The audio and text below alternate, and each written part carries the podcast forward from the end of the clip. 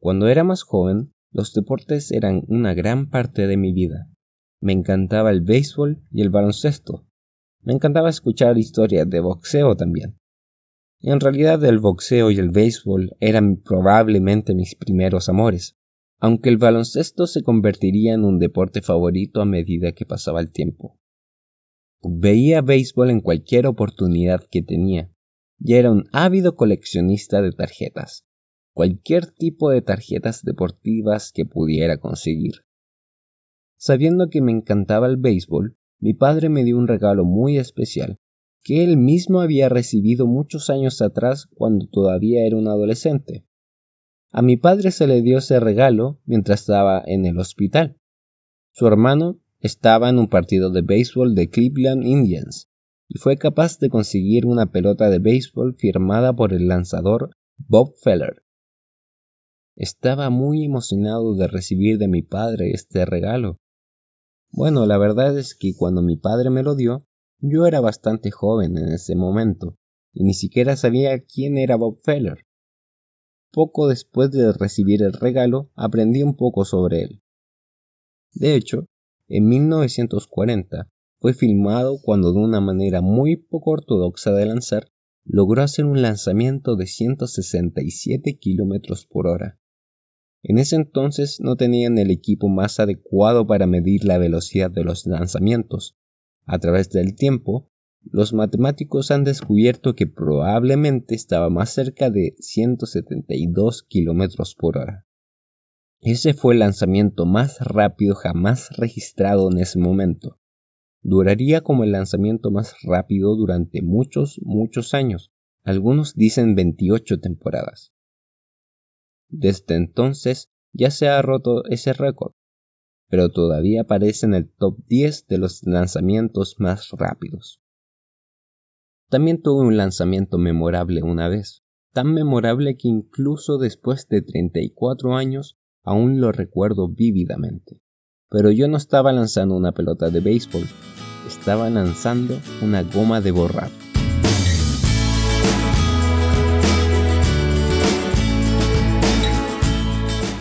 Hola otra vez, soy Matías Carvajal y esta es una traducción del podcast de Chat Messerly en Algo para Reflexionar. A los nueve años acabábamos de mudarnos de Ohio al estado de Washington. Mi tío, mi tía y mis primos vivían cerca de Vancouver. Después de hacer este largo viaje, llegamos a su casa. Estaba muy emocionado de ver a mis primos. Tenían una enorme sala de juegos en el sótano de su casa. Y ese fue el primer lugar al que me llevaron. Quería mostrarme su sala de juegos. Cuando entramos a la habitación, nos dimos cuenta que había un gran mosquito en la pared al otro lado de la habitación, aproximadamente a unos siete metros de distancia. Todos lo notamos al mismo tiempo. No sé por qué dije esto, pero quería impresionarlos. Dije, miren esto. Para que quede claro, nunca había hecho esto antes. No sé por qué pensé que podría hacerlo, no tengo idea. Bueno, saqué de mi bolsillo una goma de borrar y la lancé con confianza en dirección al zancudo. A siete metros de distancia, con un borrador de goma y una puntería precisa, maté al mosquito.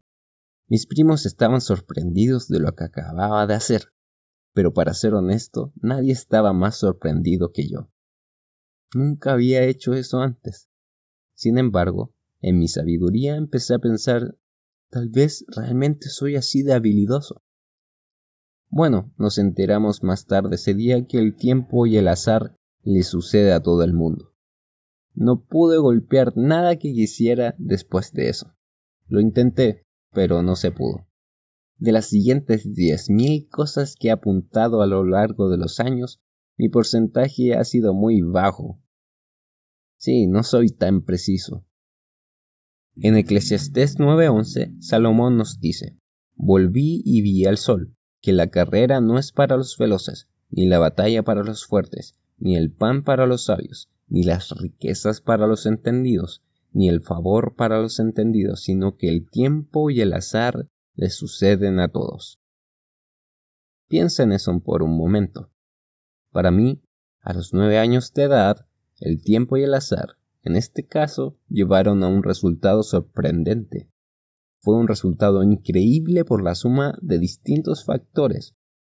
Por otro lado, para el gran mosquito, el tiempo y el azar lo llevaron a un resultado terrible.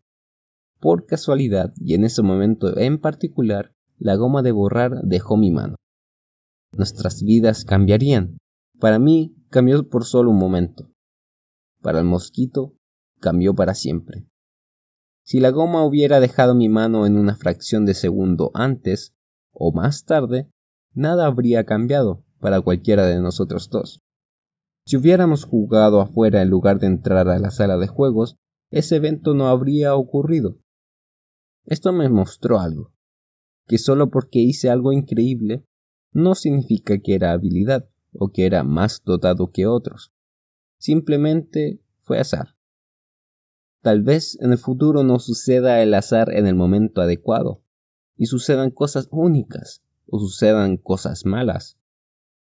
Pero vivir la forma de vida de Dios no es algo de tiempo y casualidad, es de crecimiento con propósito. No es de azar, sino de mejora activa por medio de un cambio planeado. No podríamos armar un plan de jubilación en torno a la idea del tiempo y el azar. Bueno, en mi caso espero que entre ahora y cuando cumpla 67 tenga mucho dinero. Eso no suena como un plan sólido o una idea convincente. Tampoco queremos dejar nuestra relación con Dios en las manos del tiempo y del azar. No es bueno decir, mmm, Espero que en algún lugar entre ahora y el final construya una buena relación con Dios. Te lo diré, es un plan horrible pensar de esa forma. No funciona así.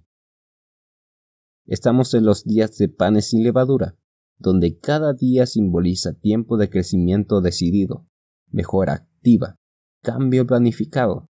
La semana anterior a los días de panes sin levadura, imagino que has deshecho tu casa, la has limpiado, limpiado los coches.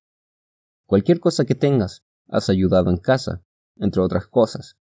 El proceso de limpiar la levadura es un ejemplo físico de quitar el pecado de nuestras vidas, hasta llegar a los días de los panes y levadura. Crecimiento intencional, mejora activa, cambio planificado.